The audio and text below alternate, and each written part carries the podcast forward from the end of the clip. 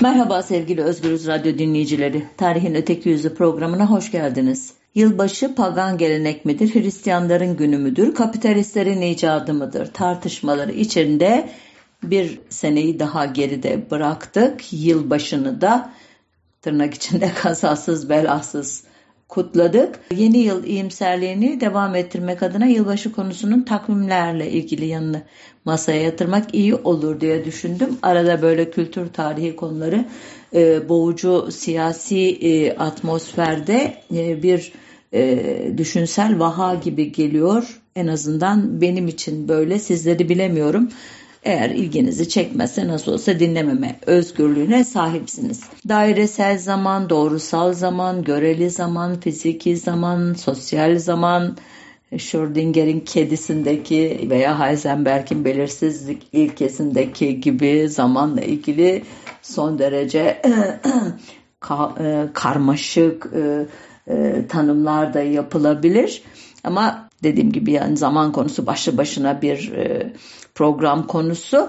Biz burada doğrusal zamanı ölçmek için kullanılan takvimlerin e, tarihine bakacağız. Yani kocaman bir konu başlığının e, işte dipnotu sayılabilir belki de bu. Bunun bile alt başlıkları var. Dini takvim, dünyevi takvim gibi. Bir de ölçümde esas alınan nesneye göre sınıflandırma yapabiliyoruz. Buna göre yeryüzündeki değişik kültürler temel olarak üç çeşit takvim üretmişler. Dünya ile güneş arasındaki ilişkiyi esas alan güneş takvimleri, Arapça şemsi takvim deniyor bizim yazımımızda. Dünya ile ay arasındaki ilişki esas alan ay takvimleri ki buna Arapçadan kameri takvim demiş bizim literatürümüz ve bu iki sistemin karışımı olan ay güneş takvimleri. E, bütün bu takvimlerde kronoloji doğrusal bir yön izlemiş. Yani bir olayı diğeri takip etmiş. Bu da dediğim gibi e, bir alt başlık için gayet e, normal bir e, düzenek elbette. Bugün Batı dillerinde takvim karşılığı kullanılan kelimelerin neredeyse hepsi Latince kalendaye'den geliyor ki bu kelime gelecekteki festivallerin çarşı pazar günlerinin günü demek. Buradan da görüleceği üzere zamanı doğrusal olarak izlemek esas olarak sosyal ve ekonomik çıkarlar için gerekiyordu. Nitekim takvimi en çok devlet kademeleri, tüccarlar ve nihayet tarihçiler kullandı ilk başlarda. Sıradan insanların takvim dışında yöntemleri vardı hayatlarını idame ettirmek için. Kısaca bu takvim türlerine yakından bakarsak e, şunları söyleyebiliriz. Eski kültürlerde toprağın ne zaman sürüleceğini, tohumun ne zaman atılacağını, verimli bir hasadın ne zaman yapılabileceğini bilmek, iyi bir av için evden ne zaman ayrılmak gerektiğini kestirmek, işte e, gölde, ırmakta veya denizde balık sürülerinin ne zaman e, görüldüğünü ve en doğru avlanma zamanını kestirmek için e, ayın hareketlerini dikkatlice izlemek son derece mantıklıydı. Çünkü ayın çevrimleri büyük bir düzenlilik gösteriyordu. İnsanlık, insan evladı bunu elbette binlerce, on binlerce yıllık gözlemler sonucu e, anlamıştı ama şaşılacak bir şekilde de günümüzdeki atomik ölçümlere yakın bir şekilde e, hesaplamıştı. E, bu düzenlilik bize etimolojide de e, bazı e, bağlantılar sunuyor. Örneğin e, ay anlamına çeşitli dillerde kullanılan kelimelere baktığımızda ki birkaçını sayayım. Menulis, menuo, mina, menesis, month, moon, mua gibi sözcükler hepsi M ile başlıyor farkındaysanız ölçmek anlamına gelen Sanskritçe me kelimesinden türemiş. Yukarıda ne olursa yani gökte ne olursa aşağıda yani yerde o olacaktır şeklinde özetlenebilecek bir ilksel öngörünün binlerce yıl içinde evrensel yasalar haline dönmüş olması da şaşırtıcı değil elbette. Ancak saf ay takvimi kullananlar da çok olmamış ilginç bir şekilde. İlk akla gelenler e, İslam öncesi ve sonrasındaki Arap toplumları. Bunlar yüzlerce yıl, e, binlerce yıl hatta e, kullanmışlar ay takvimini ve e, bizim ecdadımız olan Osmanlılar elbette 19. yüzyıla kadar ay takvimiyle işlerini çevirmişler. Biraz sonra bunların detayına gireceğim. Şimdilik genel bir bilgi veriyorum. Ee, bu ay takvimi e, kullananlar ayın dünya etrafındaki çevrimini 29 gün 12 saat 44 dakika ve 2,9 saniye olduğunu o gün bilmiyorlardı elbette. Bu kadar hassas ölçümler yapamadıkları için de ortalama 29,5 günlük bir ayı esas alıyorlardı. Böylece 12 aylık bir ay takvimi 354 gün çekiyordu. Ay takviminin en ilginç uygulamalarından biri erken Roma döneminde e, yapılmıştı. Buna biraz daha yakından bakacağım çünkü halen Batı dünyasında kullanılan ay adları bu dönemden kalma. Milattan önce e, 17 ve 18 e, yıllarında birinde öldüğü e, sanılan Latin şair Ovid ya da Ovidus Fasti yani Festivaller adlı eserinde Roma'nın e, kurulmasının e, Roma mitolojisindeki hikayesini elbette kısaca anlattıktan sonra Romus ve Romulus e, adlı bu kardeşlerin e, milattan önce 753 yılında Roma'yı e, kurduktan hemen sonra bir takvim e, kullanmaya başladıklarını da söylüyor. Bu takvim 304 günlük imiş ve 10 aya bölünmüş. Aylardan 4'ü 31 gün, 6'sı da 30 gün çekiyormuş. Kış mevsiminin ise ayı yokmuş. Çok ilginç. Yılın ilk ayı 31 gün e, çeken Martius ayı imiş ki bizde Mart dediğimiz ay bu. Bu isim Romulus'un babası olduğuna inanılan savaş tanrısı Mars'tan geliyor. Bu arada e, Romulus'un annesini de hatırlayalım. Rhea e, Silvia'nın e, ve Mars'ın e, ikizleri bu e, çocuklar. E, bunların ataları ise Trova'dan kaçan Afrodit'in oğlu Prens Aeneas. Aeneas da Hector'un e, kuzeni yine bu Troya e, efsanesiyle ilişkili çok önemli bir kahraman biliyorsunuz. Bu takvimdeki ikinci ayı ay 30 gün çeken Aprilis bizim Nisan ayı ki İngilizce'de April diye hala kullanılıyor bu ay adı. Martius da March diye İngilizceye geçmiş e, bilirsiniz. E, bu Aprilis adının ayı açmak anlamına gelen aperio, aperire, apertus fiilinden olabilir diyor e, etimoloji uzmanları veya Yunan mitolojisinin güzellik tanrıçası Afrodit adına düzenlenen festivalden geliyor olabilir diyorlar. Başka bir iddiada var mı hatırlayamadım şu anda. Ee, üçüncü ayı e, bu Romulus takviminin 31 günlük Mayas ki bizim Mayıs İngilizce'deki May. E, Ovidus'a göre bu ad tanrıça Maiestas'tan ya da Romalı bilgeler için kullanılan Mairos teriminden veya Romal tanrılarından Merkür'ün annesi Maia'dan geliyor imiş.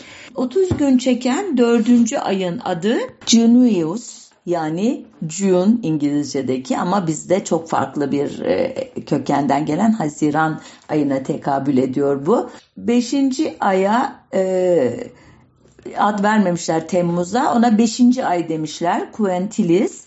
Altıncı ay demişler Ağustos'a Sextilis. İlginç bir şekilde 7. ay olan Eylül'e September adı verilmiş o tarihte. Oktober 8. E, ay yani Ekim ayı, 9. ayı o takvimin November ve 10. ayı Desember. Dikkat ederseniz e, bu sayılar Sept, Okt, Nov ve December e, des kökleri zaten sayılara tekabül ediyor. E, o kısmını böylece basit bir şekilde halletmişler. Romus'un halefi ve Roma'nın ikinci kralı sayılan Numa ise milattan önce 700 yıllarında 10 aylık takvimi 12 aya çıkarmış.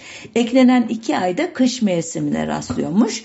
Bu 2 aydan birincisine barışın ve çiftçiliğin tanrısı Janus'un adına izafeten Januarius adı verilmiş ki bugün January diye e, İngilizce e, de Ocak ayını anlatan bir terim bu. Yani ne kadar eskilere gidiyor farkındaysanız bu ay adlarının tarihi. E, eklenen ikinci ay kışa Februa ayinlerine, arınma ayinlerine e, izafeten Februarius adını almış ki bu da Etrus tanrısı Febru adına düzenlenen geleneksel bir e, festival imiş. E, February'de biliyorsunuz İngilizce'de Şubat'a verilen ad. Çok mu detaylı anlatıyorum bilmiyorum ama benim ilgimi çektiği için belki sizin de çeker diye düşündüm. 355 günlük e, bu yeni takvimde 7 ay 29 4 ay 31 ve 1 ayda 28 gün e, sürüyormuş. Ayrıca periyodu belli olmamakla birlikte bazı yıllar şu e, da e, Şubat ve Mart ayları kısaltılıyor. Aralık ayının sonuna 2 ay ekleniyor ve böylece ortaya 377 ya da 378 günlük artık yıllar çıkıyor imiş çok karışık bir e, usul. Neden böyle yapmışlar? Muhtemelen hesaplayamadılar bazı olayları. Sözlü tarihten gelen bilgilerle bu böyle olmamalı. Galiba biz bir yanlışlık yaptık dediler. E, tabii bunlar milattan önce 700 yılların hesabı. Belki başka e, bağlantılarla bu e, uzatmalar, kısaltmalar yapılıyordu. Uzatmayayım. Yılbaşı ise milattan önce 222 yılına kadar 1 Mayıs, milattan önce 153 yılına kadar 15 Mart imiş. Bu tarihten sonra 1 Ocak olacak yılbaşı ve bu gelenek e, kesintilerle de olsa günümüze kadar gelecek. Bu 153 yılında ne olduğunu biraz sonra anlatacağım. Ya da niye daha sonra anlatayım? Şimdi söyleyeyim. Aslında çok ilginç bir şey anlayamadım tam olarak e, bağlantıyı ama bu milattan önce 153 yılından bir süre önce e, Roma İmparatorluğu'nun çeşitli bölgelerinde e, isyanlar çıkmış. Çok ciddi büyüklükte isyanlarmış bunlar. E, bunlara müdahale etmek için sanıyorum Senato'nun e, konsüllerin daha doğrusu e, karar alabilmesi için e, 25 Mart olan tarihi öne çekmek gerekmiş e, bu ayaklanmalara müdahale edecek kararlar alabilmek için o yıl ve e, böyle e, sosyal e, zorlamalarla e, 1 Ocağı romanın ilk yılı olduğunu ilan etmişler bir kere. Ondan sonra da bu bir şekilde gelenek olmuş e, nedense. Ancak bu geleneğin çok benimsenmediği e, Ovid'un şu e, dizeler pardon cümlelerinden anlaşılabilir. Yine o festivaller kitabından okuyorum. Ovid e, sessizce kayıp giden yılın pınarı iki başlı Janus arkasını görebilen tek tanrı diye başlıyor bir yerde ve Janus'un aniden karşısında belirmesinden e, sonra dehşete kapılmasını ve bir süre donup kalsa da sonunda sormayı başardığı e, soruyu aktarıyor. Şöyle diyor e, Ovid Yanus'a hitaben. Söylesene bana neden yeni yıl soğuklukla başlıyor? Baharda başlasa daha iyi olmaz mıydı? O zaman her şey çiçek açar, hayat canlanır, asmalarda yeni tomurcuklar filizlenir, ağaçlar yeni yapraklarla kaplanır ve topraktan kocaman otlar çıkardı. Kuşlar cıvıltılarıyla güzel havaya renk katar, hayvanlar tarlalarda koşturup oynardı. Zira güneş tatlıdır kil yuvasını en yüksek çatı kirişinin altına kuracak yabancı kırlangıçları beraberinde getirir. Ayrıca toprağa ekilip sürülürdü. Yeni yıl olarak adlandırılmak en çok baharın hakkıydı. Bunları söyledim uzun uzun sorgulayarak diyor. Sözlerini iki mısraya dökerek kısa ve öz bir şekilde yanıtladı Yanus. Kış ortası yeni güneşin ilki, eskisinin sonuncusudur. Phobeus ve yıl aynı zamanda başlar. Ba, Phobeus ne? Tanrı Apollo'nun bir diğer adı. Tanrı Apollo neyi temsil ediyor? Azra Erhat'ın mitoloji sözlüğünde sayfalar dolusu anlatılıyor. Neyi temsil ettiği onun için özetin özeti yapacağım müziğin, sanatların, güneşin, ateşin ve şiirin tanrısı, kehanet yapan bilici tanrı Apollon aslında adı ben Apollo dedim özür dilerim. Burada ay takvimlerini e, ve ona e, onların e, tezahürlerini böylece özetlemiş olayım. Şimdi e, güneş e, takvimlerine geçeyim. Eski insanlar gece ile gündüzün dünyanın kendi ekseninde dönüşüyle mevsimlerin ise dünyanın güneş etrafındaki dönüşüyle oluştuğunu bilimsel olarak değilse bile sezgisel olarak biliyorlardı muhakkak. Ancak e, bu işin bilimsel e, hale gelmesi 15. yüzyıldaki Kopernik devriminden sonra oldu. Bu tarihe kadar sezgilere inat, e, çeşitli bilim insanları, işte kiliseler falan güneşin dünya etrafında döndüğüne inanıyor ve bunu empoze ediyorlardı e, insanlara da. Sonunda Kopernik devriminden sonra dünyanın güneş etrafındaki turunun 365 gün ve 6 saatten biraz kısa olduğunu e, kabul etti bu çevrelerde. Halbuki antik Yunan'dan beri biliniyordu bu sayı e, ve nedense bilgi takvimlere yansımamıştı. Ancak eski toplumlar güneşin rolünün ayınki kadar önemli olduğunu düşünmemişe benziyorlar. Çünkü saf güneş takvimi kullanan eski toplum sayısı çok değil. İlk akla gelenler e, eski Mısırlılar, İrani toplumlar, e, Roma, Hint, Malay ve Tay toplumları. E, bunlardan eski Mısırlıların takvimleri her biri 24 saat süren 365 gün temelinde hazırlanmıştı. Aslında 365 gün 6 saat olarak kabul ediyordu bu e, çevrim ama takvimler 365 gün hazırlanıyordu. Artan 6 saatte 4 yılda bir bir gün olarak takvime ekleniyordu. Bu yıla da artık yıl deniyordu. Ne kadar benziyor değil mi günümüzde kullanılan usule? Ee, her biri 30 gün olan 12 aydan oluşuyordu eski Mısır takvimi. Artan 5 günde yılın sonuna ekleniyordu. Ardından diğer yıl başlıyordu. Yılın ilk günü Mısır gökyüzünün en parlak yıldızı olan Sirius'un Mısır semalarında belirdiği günlerden biri olan 20 Temmuz idi. E, bu tarih aynı zamanda Nil'in taştığı günlere de denk geliyordu. Yani dikkat ederseniz e, her toplum kendisi için en önemli olayın tarihini yılın o başlangıç tarihi seçiyor. E, muhtemelen kutlamalar da yapıyorlardı ama araştırmadım açıkçası.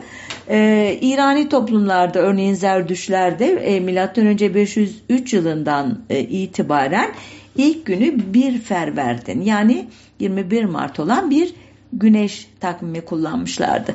Ama Güneş takvimlerinin en ünlüsü milattan önce 46 yılında Roma İmparatoru Jules Caesar'ın hazırladığı Julian takvimi. Bu takvim günümüzdeki takvimlerin e, de atası olduğu için burada biraz oyalanmak doğru olur. Ee, geçmiş yüzyıllardan biriken sorunları çözmek için kolları sıvayan Jules Caesar'ın en önemli yardımcısı olan İskenderiyeli gökbilimci Sosigenes'in hazırladığı e, takvimde yıl 12 ay ve 365 gündü. Sezar milattan önce 753 yılında e, kabul edildiği varsayılan Romulus takvimindeki ay adlarını biri hariç değiştirmedi. Sadece Romulus takvimindeki 5. kendi takvimindeki 7. ayın adını Julius'a çevirdi. Yani Jül ayı dedi kendi adından dolayı. Yılbaşı da milattan önce 153 yılından itibaren olduğu gibi 1 Januaris yani Ocak oldu. 1 Ocak oldu. Yeni takvime göre yılın tek sayılı ayları yani 1. 3. 5. 7. 9. ve 11. ayları 31 gün çift sayılı aylardan 4, 6, 8 ve 10. aylar 30 gün olacaktı. İkinci ay ise yani bizim Şubat normal olarak 29 gün ama 4 yılda bir 30 gün olacaktı. Dörde bölünebilen yıllar ise artık yıl sayılacak. Böyle e, önceki yıllardan eksik kalan günler buna eklenecekti. Ancak o dönemin soyluları e, bu takvim değişikliğiyle doğum günlerinin değişeceğini e, fark edince buna itiraz ettiler. Çünkü o günlerde geleneksel olmuş bazı büyük ziyafetler veriyorlardı. E, simpozyum denilen muhtemelen yemekler düzenliyorlardı. Şimdi bütün bunlar kayacaktı ve o tarihin oturtulması zaman istiyordu. On, bir insan ömrüyle e, belki de e, ona sığmayacak kadar önemli işlerdi bunlar onlara göre. Ayrıca bazı festivallerin günleri de değişecekti. Sonunda şöyle bir orta yol bulundu. Artık yıl olduğu için zaten 378 güne çıkmış olan milattan önce 46 yılına 67 gün daha eklendi ve bu yıl 445 gün oldu. Ertesi yıl normal düzene geçildi. Buna rağmen tabii yıllarca önemli olaylar çakışmaya veya işte kaymaya devam etti. Çünkü neden? E, 365 gün e, kabul etmek e, sorunu çözmüyordu. Daha hassas bir hesap yapmak gerekiyordu.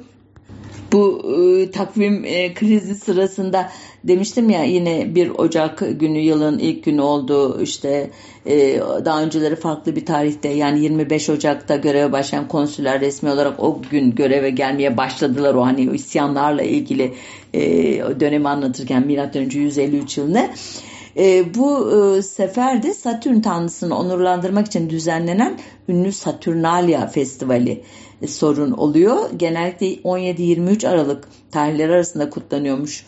E, bu sefer bu takvimde yeri kayınca e, Romalılar bu dönemi biraz daha uzatıp ikinci bir şölenle e, yeni yılı kutlamaya başlamışlar. Böyle bir e, küçük e, değişiklik yapmışlar. Jules Caesar'ın biliyorsunuz ünlü halefi Augustus o takvim işini biraz daha karmaşıklaştırmış. Önce Selefi gibi adına bir aya sahip olmak istemiş ve e, M.Ö. 25-26 yılında sevgilisi Mısır kraliçesi Kleopatra'nın öldüğü ay olan eski takvimdeki 6. yeni takvimdeki 8. ay olan Sextilis'in adını Augustus koymuş.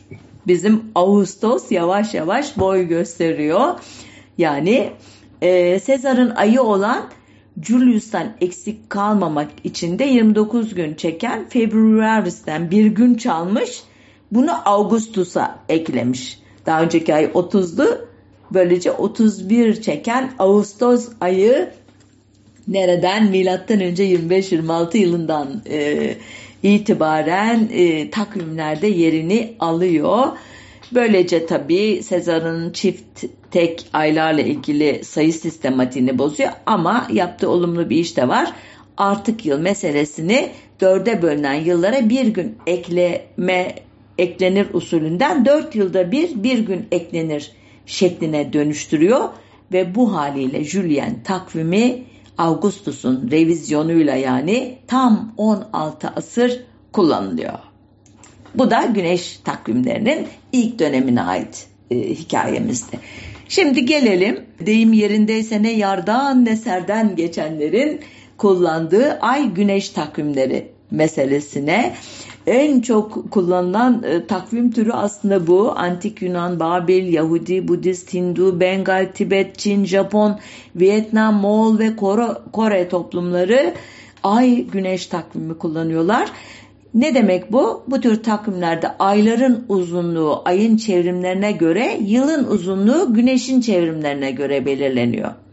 Ama hem ay ve güneşin çevrimlerine dair hesap hataları hem de ay ve güneş takvimleri arasındaki farklılık zaman içinde birikerek elbette çok ciddi sorunlara yol açıyordu.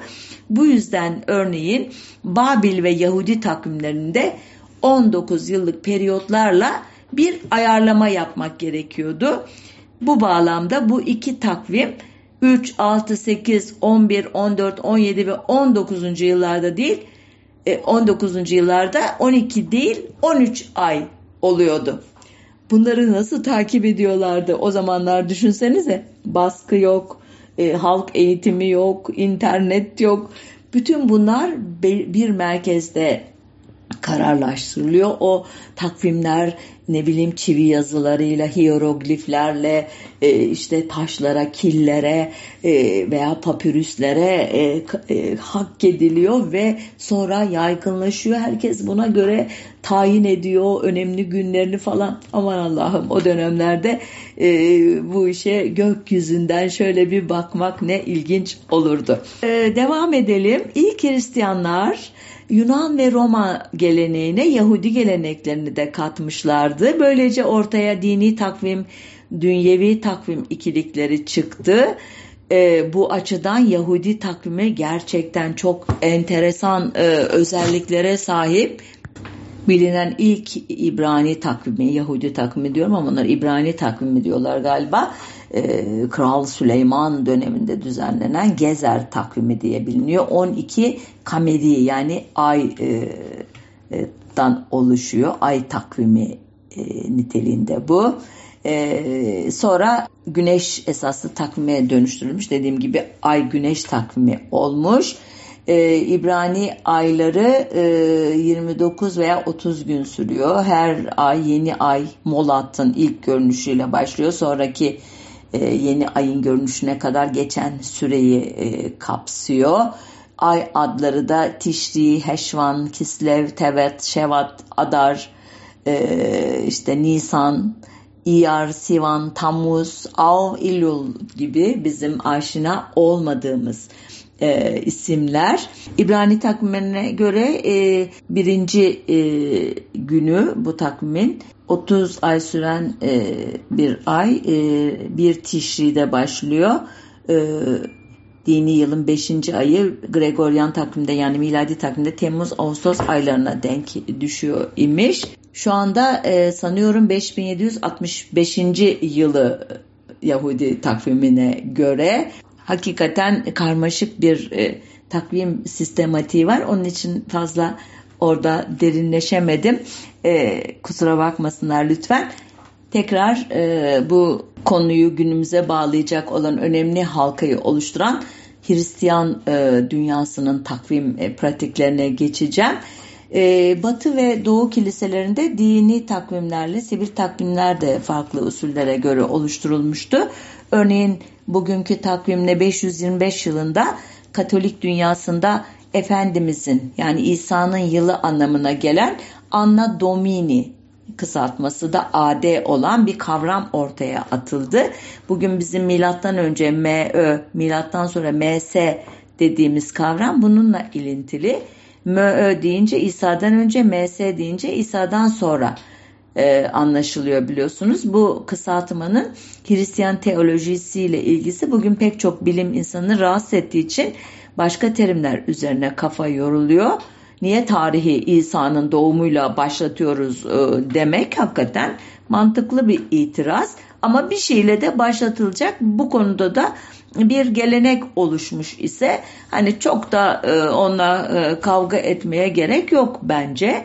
E, ama şöyle bir durum da var elbette e, onu da hatırlatalım İsa'nın milat diye kabul edilen yıldan 4 ila 6 yıl önce doğmuş olduğunu e, düşünenler de var bilim insanları arasında. Böyle olunca tarihlerin en az bu kadar kaydırılması lazım. Elbette İsa'nın hiç yaşamadığını düşünenler de var veya 200 yıl sonra yaşadığını düşünen de var.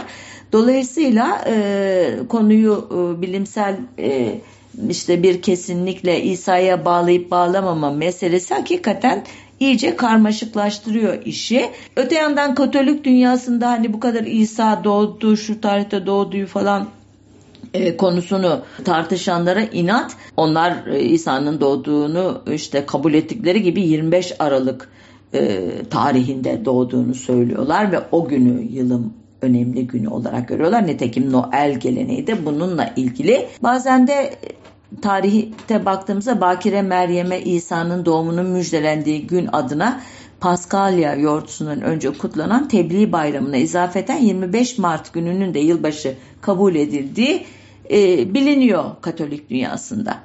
Aslında 25 Mart hatırlarsanız Julian takviminin kabul edildiği yıl gündüzle gecenin eşit olduğu 21 Mart'a denk geliyordu o tarihlerde o kaymalar dolayısıyla yani çok karışık bir konu ben de iyice karıştırdım galiba neyse Devam edelim.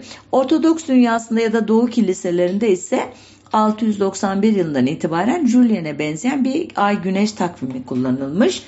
Bizanslılar ay ve güneş takvimleri arasındaki farkı gidermek için Romalılar gibi artık yıl kullanmamışlar. Bunun yerine 4 yılda bir Şubat ayının 24. gününü iki kez yaşamışlar. İsa'nın doğum günü olarak yaratılışın 5509. yılının 1 Eylül'ünü kabul etmişler ki bu da Julian takvimine göre 14 Eylül'e rastlıyor imiş.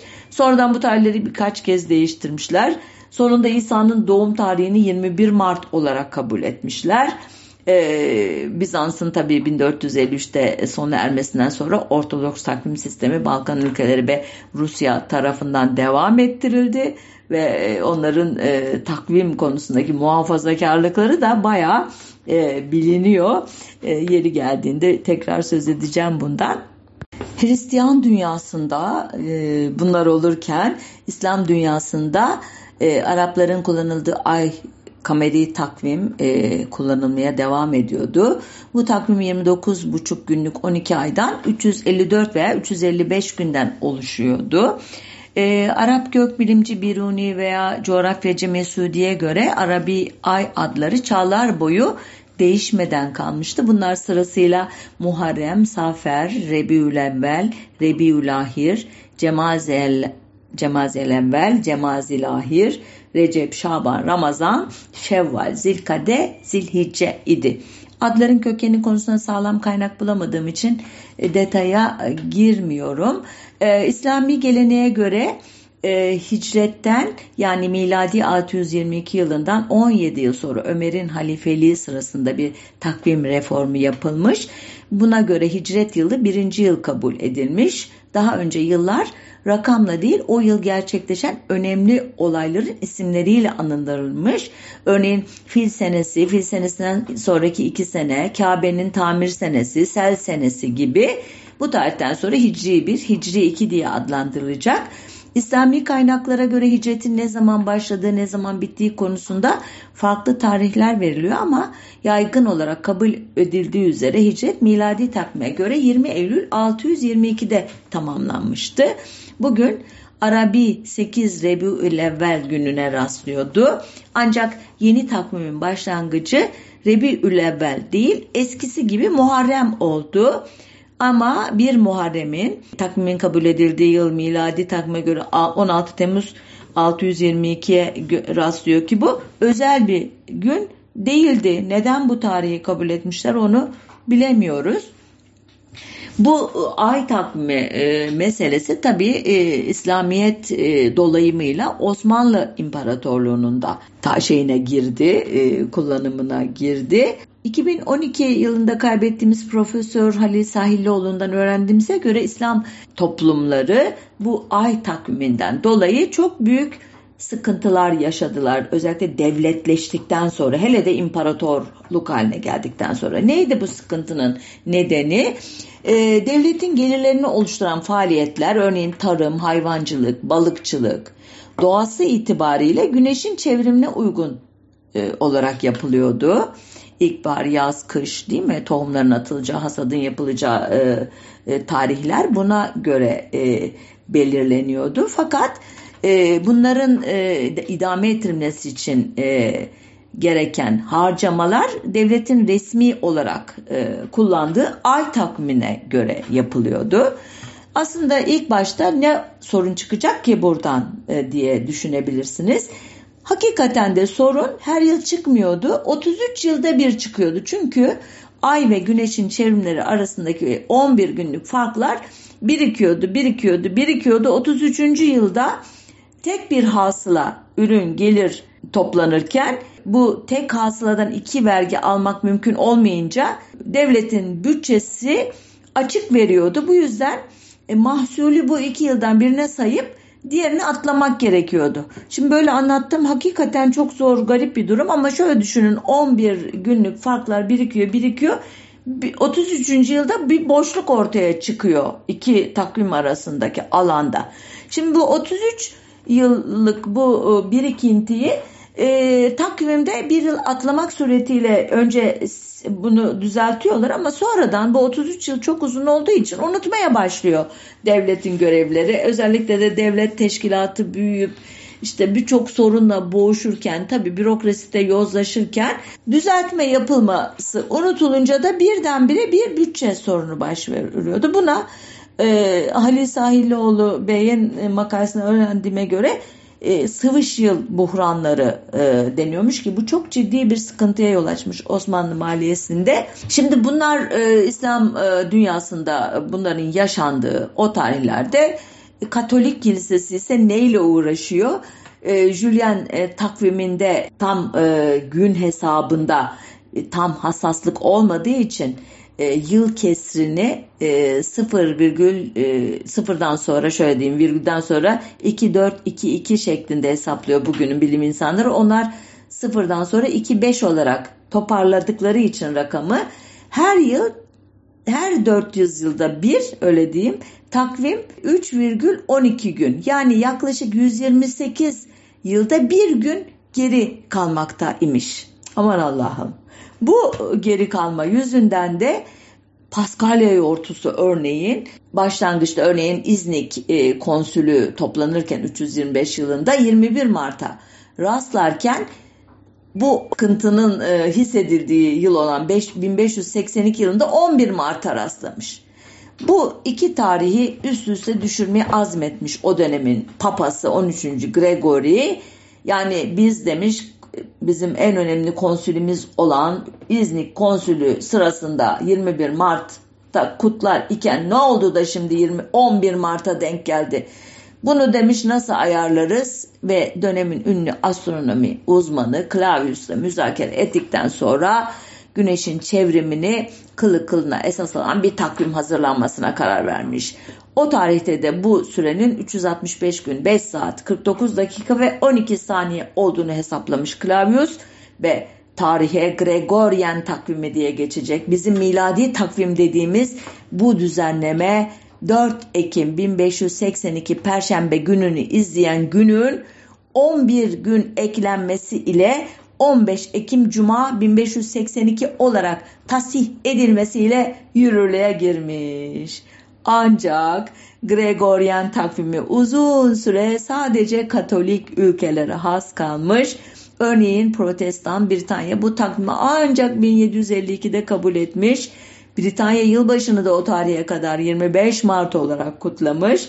Ancak İrlanda takvimi kabul etmediği halde ki Katolik ve Protestanlığın bir arada e, olduğu bir ada 1600 yılından itibaren yılbaşını 1 Ocak yapmış. Aynen Julian takvimindeki gibi. Ortodoks dünyası ise daha da dirençli çıkmış. Rusya'da e, bizde Deli Petro diye ünlenen Büyük Petro zamanında e, ki 1672-1725'te e, hüküm sürmüş bir e, çar bu. O tarihte geçilen Julian takvimi 20. yüzyıla kadar kullanılmaya devam etmiş. Rusya'yı Bulgaristan da izliyor elbette. Slav dünyasının bu e, abi kardeşi diyelim. E, bu iki ülkenin Gregorian takvimine geçmesi e, Birinci Dünya Savaşı'na takvim farklılığı yüzünden savaşa rakiplerinden 13 gün sonra girmeleriyle oluyor. Bu zaman diyorlar ki artık bizim de dünyaya Avrupa devletlerine en azından savaştığımız devletlere uyum sağlamamız lazım ve e, takvim sistemini değiştiriyorlar. Bu yüzden biz mesela Bolşevik devriminden söz ederken iki farklı tak, e, tarihi telaffuz ediyoruz. E, Julian takvimine göre 25 Ekim 1917'de gerçekleştiği için Ekim devrim diyoruz ama aslında bizim miladi takvime göre 7 Kasım 1917'ye denk düşüyor o Petrograd'daki geçici hükümetin devrilerek iktidarın Lenin önderliğinde Bolşeviklere geçmesini sağlayan olaylar ee, yani aslında Kasım devrimi dememiz lazım iken Julian takvimi bizi Ekim devrimi demeye mecbur ediyor. Yine Osmanlı ülkesine dönelim. Çünkü onlar da Batı ile ilişkileri sıklaştıkça, temaslar arttıkça, ister savaş yoluyla, ister diplomasi yoluyla, ister ticaret yoluyla veya kültürel alışverişle elbette takvim konusundaki e, bu değişikliklerden etkilendiler. Ancak ne zaman e, bu e, konuda e, Batı ile uyum sağladıkları konusunda net değil e, bilgilerimiz. Örneğin İsmail Hakkı Uzun Çarşılı'ya göre Hicri takvimin miladi aylarla oluşturulmuş bir şekli ilk kez miladi 1579 yılında kullanılmış ama çok baş, uzun sürmemiş bu. Miladi 1677'de ki bunların hepsinin hicri karşılıkları var elbette tarih kaynaklarında. Onun için ben e, hani kafanızı karıştırmak için iki takvimi tarihi birden kullanmıyorum. E, baş defterdar Hasan Paşa, 4. Mehmet'e, Avcı Mehmet'e sıvış yıl buhranlarından kurtulmak için mali konularda Julian takvimini kullanmayı önermiş. Bu önerisi de kabul edilmiş. Ne kadar sürdü onu yine tespit edemiyoruz. 1740'ta 1. Mahmut mali yıl başlangıcını 21 Mart'tan yani Nevruz'dan 1 Muharrem'e sabitleyerek biraz daha hafifletmeye çalışmış. Ancak bunun da e, başarılı olmadığını 1794 yılında hazinedar Moralı Osman Efendi'nin 1. Abdülhamit'e kameri ve şemsi yılların farklarından doğan zarardan kurtulmak için yılın uzatılmasını önermesinden anlıyoruz. Demek hala sorun devam ediyor ki böyle bir öneride bulunmuş Moralı Osman Efendi diyoruz. Neyse Rumi takvim e, ilk kez miladi 1831 yılında gazetelerde kullanılmaya başladı e, e, diyenler var. Ancak buna da itiraz eden var.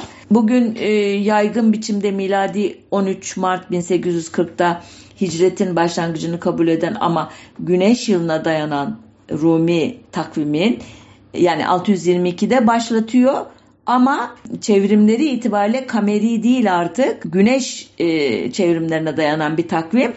E, ilginç bir takvim tipi bu. Rumi adı da Roma'ya izafeten konuyor. E, yani Roma adının, e, Rumi adının e, Anadolu için Osmanlı İmparatorluğundaki çeşitli e, unsurlar için kullanılımını anlatmıştım bir programda. Bir Osmanlı kimliği olarak Rumilik başlığıyla sanıyorum bulabilirsiniz. Bu takvimin kullanılmaya başlaması da ancak 1860'larda olmuş. Yani 1840'da bu konuşulmuş, bu karar alınmış ama uygulanamamış. Hatta Rumi takviminin ilk kez bir gazetede, Vakit Gazetesi'nde kullanılması 1875'i buldu diyor e, konunun uzmanları. Ve yaygınlaşması da e, 2. Abdülhamit döneminde Kanun Esasi'nin e, kabulünden sonra yani 1876'dan sonra oldu diyor. Bu tarihe kadar da hem Hicri hem Rumi takvim kullanılmış e, elbette bu karışıklık yıllarında. Ancak yine e, sıvış yıl buhranları başına bela olmuş bu modernliğin şafağındaki dönemde bile 1839, 1872 ve 1912 yıllarına rastlayan sıvış yıllar yani neydi hatırlıyoruz?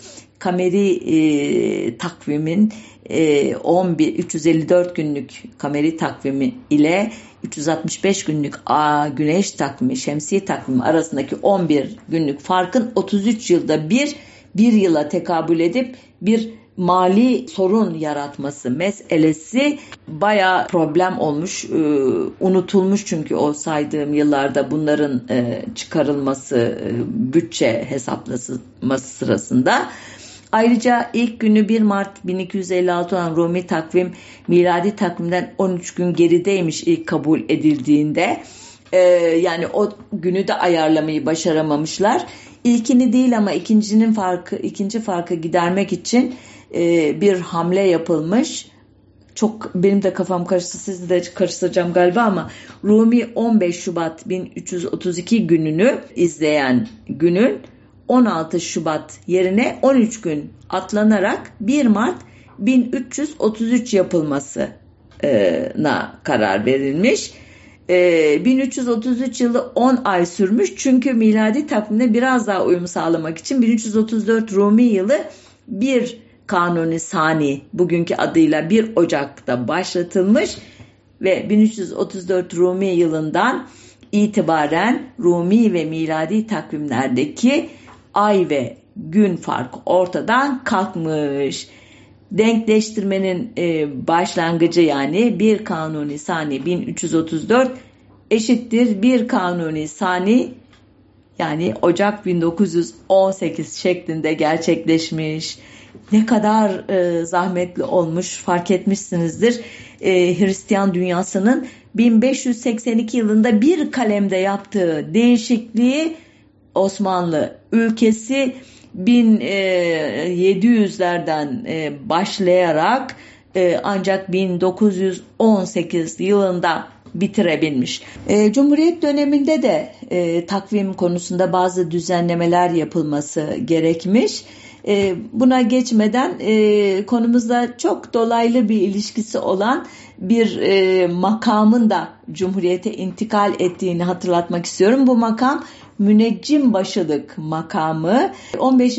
16. yüzyıllardan itibaren Osmanlı e, İmparatorluğunda özellikle saraya, sadrazama, devlet adamlarına, komutanlara bu müneccim başılar Ulu Bey e, zicine göre özellikle 1800 yılına dek e, bu ne demek işte Ulu Bey'in gök çizelgelerine göre diyeyim e, yorumlar yaparak savaş, doğum, düğün, e, işte e, denize gemi indirilmesi gibi konularda işte uğurlu saatleri, mevsimleri tespit etmekte yardımcı olurlarmış. Ayrıca işte kuyruklu yıldızlardan kalkarak e, işte güneş tutulması, ay tutulması gibi olayları, e, zelzele, yangın gibi olayları bu gök e, tablolarıyla e, yorumlayarak göya işte devletin e, yönetici kadrosuna bir ufuk çizmeye çalışırlarmış. İşte bu makam ki Osmanlı e, döneminde tam 37 müneccim başı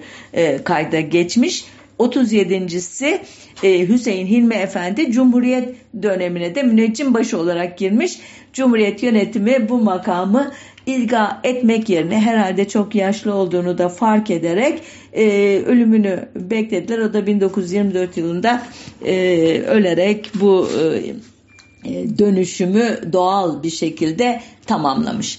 E, Cumhuriyet döneminin diğer e, sorunları ise elbette e, esas olarak e, bazı Osmanlıca ay adları ile en çok da 1330'lu e, Rumi yıllar. Halbuki miladi takvime göre 1900'lü yılların kullanılması gerekiyor. Bu iş e, ancak e, Rumi takvime göre 26 kanunu evvel 1341 günü bu da miladi takvime göre 26 Aralık 1925 gününe denk düşüyor. O gün takvim, saat ve ölçülerde değişiklik yapan kanunun e, kabul edilmesiyle mümkün oluyor.